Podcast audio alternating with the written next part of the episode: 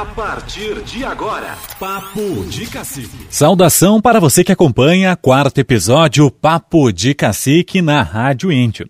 Episódio desta semana traz uma voz conhecida pela comunidade. A Rádio Índio conta a história de Fernando Becker, repórter da RBS TV, que já foi jogador das categorias de base do Guarani. Fernando, seja bem-vindo, obrigado por ter topado a conversa. Como começou essa ligação com o clube? Tudo bem, é, uma saudação aí a todos que acompanham aí o podcast do, do Guarani, né? É, acho que primeiro, antes de tudo, a, paixão é pelo futebol, né? A gente começa a jogar futebol, depois a gente busca uh, algo mais dentro do esporte e aí em Venâncio, algo mais que a gente tinha na época, na década de 80, era o Guarani, né? Tinha, claro que tinha o Cruzeiro, né? Tinha o Santa Tecla. Uh, quem está escutando agora e tem a minha idade ou é um pouco mais velho deve estar tá saudoso desse tempo aí do Cruzeiro, do Santa Tecla, uh, do Flor de Maio, dos times do interior aí, pelo amor de Deus, que saudade que dá. Mas assim, Uh, para eu que morava assim no centro da cidade, é, eu tinha a opção tinha o Guarani e até porque às vezes eu ia a alguns jogos do Guarani, né, quando eu era pequeno, olhar os, os, os jogos do, do, time no campeonato municipal. Uh, e aí eu resolvi um dia encarar uma, uma peneira. Eu nunca esqueço, foi lá no campo da Fumosul, né, antigo time da Fumosul. E lá eu fiz, participei de uma peneira para jogar na escolinha do Guarani. E naquela época a escolinha era tocada pelo saudoso Fredolino Schmitz, o Fredola, né, do, do posto ali do Rafael. Quem não conheceu o Fredolino Schmidt? E, e, e, na oportunidade o Iedo Klafk também, né? Uh, ele ajudava, era o treinador. E na realidade foi o meu primeiro treinador, o Iedo, né? Foi, foi ele que me avaliou, ele que me ensinou um posicionamento inicial de zagueiro, e aí eu fiz essa peneira, não uma, era uma espécie de avaliação, assim, né? Não tinha muitos garotos, mas aí a partir dali a gente conseguiu, né, uh, jogar no clube, fomos selecionados, enfim, começamos uma trajetória bem interessante, assim, no, no departamento amador, que, que, eu, que, eu, que alguns ensinamentos, assim, e, e eu levo, levei para a vida toda, né? pegou bem essa fase do Guarani passando do amador para o profissional, até conversava com o Mano Menezes, esses outros ícones da história do Guarani, e é muito bacana esse crescimento, a década de 80, 90, e era um período diferente também. Hoje, o futebol é diferente. Como encarou essa categoria de base? Quanto tempo permaneceu no clube? Uh, sonhou em ser jogador profissional? Quando trocou o campo pelo microfone? Conta um pouco pra gente depois dessa peneira que aconteceu. Uh, Eduardo, uh, todo guri sonha em ser jogador profissional. Comigo não foi diferente. Eu até tive a oportunidade de me desenvolver um pouquinho mais, mas por questões assim uh, familiares, eu não, não tive assim a oportunidade de dar continuidade a esse sonho. O que também assim eu não eu não eu não, não fico assim remoendo essa coisa que né que eu que eu tive que optar por um ou por outro. Uh, e assim, ó, foi bem legal essa transição que eu acompanhei do Guarani. Como eu falei, eu, eu ia assistir os jogos do Guarani quando o Guarani era um, um clube amador que disputava campeonato municipal. Depois, mais o Guarani começou a disputar o campeonato amador, no qual foi campeão, e depois passou para o profissional. Então eu lembro, eu lembro assim, foi bem legal. Tinha muitos duelos do Guarani com o Cruzeiro, né? Ali da, da, da, da o antigo Cruzeiro, né? Na, na saída da cidade ali na, na Vila Cruzeiro do Sul. Uh, aí depois, né, aquelas campanhas no futebol amador, né, chegando lá até o título estadual, aí depois o início da profissionalização. Foi muito legal. Mas assim, eu tive a oportunidade uh, de, de encarar assim com mais, digamos assim, com mais intensidade, né, é, essa o amadorismo no futebol, a ponto de querer almejar alguma coisa no futebol profissional. Mas assim, é, foi um período, até na escolinha eu fui fazer teste no Grêmio, aí eu fiquei uh, durante três meses viajando toda sexta-feira para Porto Alegre, treinando na categoria 7-3, que é o ano que eu nasci. E aí, mais para o final do ano, o treinador me convocou para eu participar dos treinos durante a semana, porque ele estava querendo me avaliar um pouquinho melhor para quem sabe me levar para aquelas competições que, que existem né, na, lá em Santiago uh, no, no, início do ano. Né? Ele estava com uma intenção de, de me avaliar melhor para quem sabe, né? E eu, eu, eu digo que ali foi minha, a minha grande oportunidade, porque aí tive problema de colégio, coisa e tal, né? E também até problema de, de, de, de, desejo dos meus pais, né? Aí eu não, não pude ficar, não pude ficar treinando lá, até tinha como ficar, onde ficar, enfim. Uh, e aí meu pai me convenceu de que eu deveria terminar um curso que eu estava fazendo, um curso de inglês, que eu teria que voltar para Venâncio e que ele daria toda a força para eu jogar no Guarani. E eu prontamente, não, tudo bem, pai, coisa e tal. E até o treinador disse: Ó, se tu não conseguir ficar aí treinando durante a semana, tu volta em março com a gente, tem a peneira, né? Só que a gente sabia como é que era aquelas peneiras da dupla Grenal no início de ano. É, é muito difícil, entendeu? de tudo receber uma atenção especial, de ser avaliado adequadamente. E aí chegou no início do ano, o pai disse: Ah, não, quem sabe não vai, vamos aqui no Guarani, coisa e tal, te dou toda a força para te ficar jogando aqui. Daí eu fiquei, fiquei, né? Uh, depois da escolinha joguei no juvenil, depois do juvenil no júnior. E aí, quando estourou minha idade de sub-20, acabou a minha história no, no futebol amador aí do Guarani. Quando a gente fala em trabalhar a categoria de base vem muito isso, de nutrir esse amor pelo clube desde cedo. E aconteceu isso contigo, com o esporte, com o futebol, tanto é que virou repórter esportivo mais tarde. Quem com certeza escuta episódio nesse momento já lembra das transmissões esportivas, uma voz ícone dentro do Rio Grande do Sul. Ah, essa paixão daí pelo jornalismo ela veio mais tarde, né, Eduardo? Uh, com um convívio, né, com as questões do futebol, a gente vai aprendendo muita coisa e vai e, e, e começa e aí eu comecei já a trabalhar minha cabeça por um futuro diferente, né? Uh, que não fosse no, no, no, dentro das quatro linhas, digamos assim. E, e, e, aí eu comecei, aí eu fui, tipo assim, eu sempre digo que eu fui mordido pelo mosquitinho do jornalismo, né?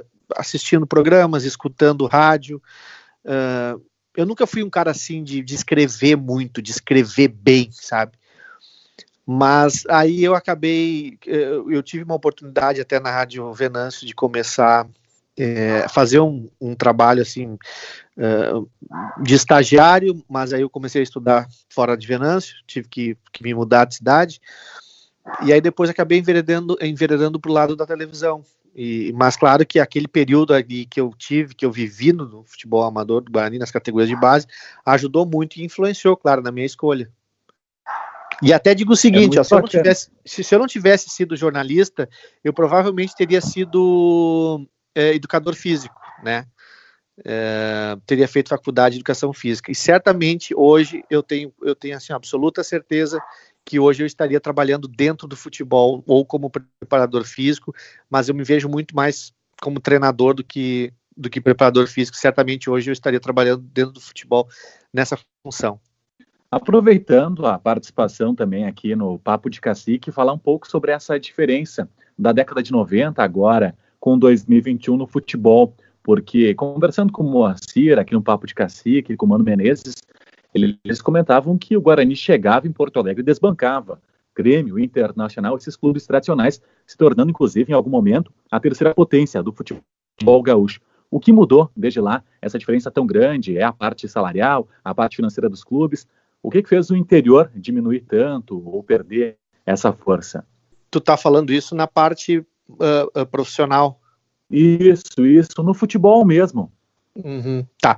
Não, acontece o seguinte, ó. Uh, na nossa, na minha época, eu, eu parei de jogar no Guarani em 93, tá? A partir de 93, o departamento de futebol amador do Guarani, a equipe júnior, ela, ela teve um salto, né? Uh, em 93 ela já começou a ter esse salto. A, ela começou a fazer frente à dupla Grenal.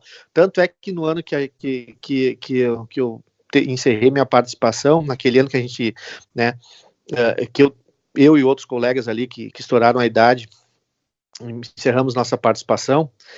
É, nós uh, perdemos a classificação para o quadrangular final no último segundo de um jogo. Nós estávamos empatando um a um e esse resultado classificava a gente contra o Caxias, que depois acabou vi, vir a ser campeão. Caxias do Washington, do Delmer, do Luciano Almeida, do Paulo Turra, é um Caxias, né, que, que revelou, olha quem eu estou falando, um Caxias que revelou muitos jogadores do futebol brasileiro. Eles fizeram o, o gol faltando, acho que 10 segundos para terminar o jogo.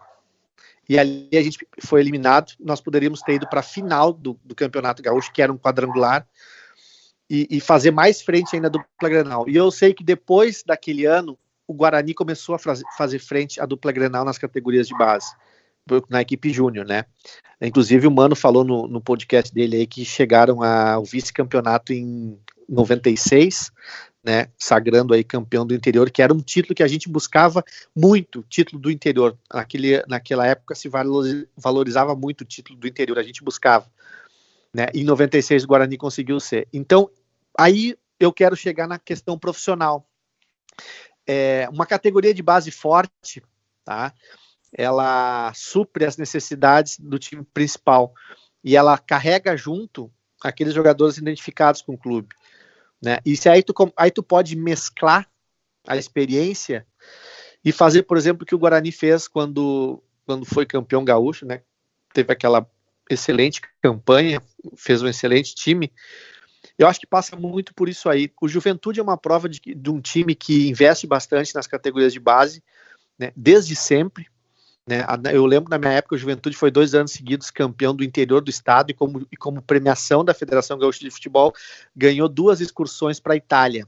Era o nosso sonho, por isso que eu te disse, a gente queria ser campeão do interior, porque tinha uh, uh, esse glamour de ser campeão do interior. Então o Juventude sempre foi um time que, que investiu nas categorias de base, mas não investiu só dinheiro, investiu em qualificação profissional, em, em treinadores, em preparadores físicos, em um departamento organizado, né? E se Juventude é um time que sempre colheu frutos, né? Recentemente o Juventude, olha o que, que o Juventude fez recentemente. Ele vendeu para o Grêmio o, o o Ramiro, o Alex Teles. E agora eu, tô, eu tenho mais um jogador que eu que acabei esquecendo aqui. Tá, o, o Bressan, tá? O Alex Teles hoje está no Manchester United. O Ramiro foi campeão da Libertadores com o Grêmio, o Bressan também, o Bressan, claro, né, com algumas ressalvas, enfim, mas uh, uh, não é pouca coisa para um clube do interior fazer o que o Juventude fez. E com isso, com um departamento de futebol amador forte, tu consegue fazer frente à dupla Grenal um pouco ali na frente, quando os jogadores forem profissionalizados. Eu acho que, uh, em função da dificuldade financeira que os clubes estão passando, está difícil de conseguir revelar bons jogadores nas categorias de base. E, consequentemente, está difícil de, de, de, de, fazer frente à dupla Grenal. Claro que no início do campeonato gaúcho, os times do interior até conseguem fazer frente, mas depois, quando a dupla Grenal pega o ritmo, passado aquele período de pós-pré-temporada, uh, quando eles, eles conseguem uh, se soltar um pouco mais, aí fica complicado medir forças com a dupla Grenal. Tá certo. Fernando Becker, ícone aqui no Rio Grande do Sul, agradeço a participação. Muita gente não conhece a tua ligação aqui com o Guarani. Com Venâncio é sempre importante reforçar esses laços. Agradeço mais uma vez as lembranças, as memórias e desejo um bom ano, um bom 2021. Tá certo, Eduardo. Até eu esqueci de comentar, tu falou assim da, da, né, da, da, daquele, daquela época, coisa e tal. Eu tenho muitas saudades. E, e, e, naquela época, assim, era tudo muito, tudo muito amador dentro do amador. Né? Eu me lembro que o meu primeiro ano de júnior, que foi em 1990, a gente treinava só de noite, porque muita gente trabalhava durante o dia. Inclusive, às vezes, tinha gente que não conseguia, que a gente achava que não ia conseguir jogar fim de semana estava envolvido no trabalho. Tinha gente servindo o quartel, enfim, às vezes a gente tinha essas dificuldades, mas a gente treinava de noite. Eu nunca esqueço que a, a, às vezes o nosso treino era correr à noite no paralelepípedo aí da cidade, nas ruas da cidade. O nosso técnico era o Nazi, e o Nazi mandava a gente correr, correr a gente saía num, num pelotão aí, e saía correndo pela cidade, e às vezes treinava uh, de noite no estádio, né, ligava a iluminação do Edmundo Faix, ou até mesmo num campo de, de terra que tinha nos fundos lá, que faz divisa com o supermercado, que tem ali nos fundos do Guarani, então era muito amador. E aí a paixão que a gente tinha pelo clube era, eu acredito que ela seja diferente do que se tem hoje. Né? Era, é, é, só tinha, eu acho que era 90% de jogadores uh, com jovens da cidade. Até a gente tem um grupo no WhatsApp, a gente conversa até hoje sobre isso. Então, naquela época a gente tinha paixão pelo Guarani, a gente tinha vontade. Nós, nós, nós tínhamos assim a, aquele amor de jogar pelo Guarani e de vestir essa camisa que eu julgo que é tão bonita. Essa a conversa com Fernando Becker, o repórter que já foi jogador das categorias de base do Guarani. Fique ligado, nós voltamos na semana que vem trazendo mais uma conversa muito bacana. Siga nossas redes sociais. Até a próxima!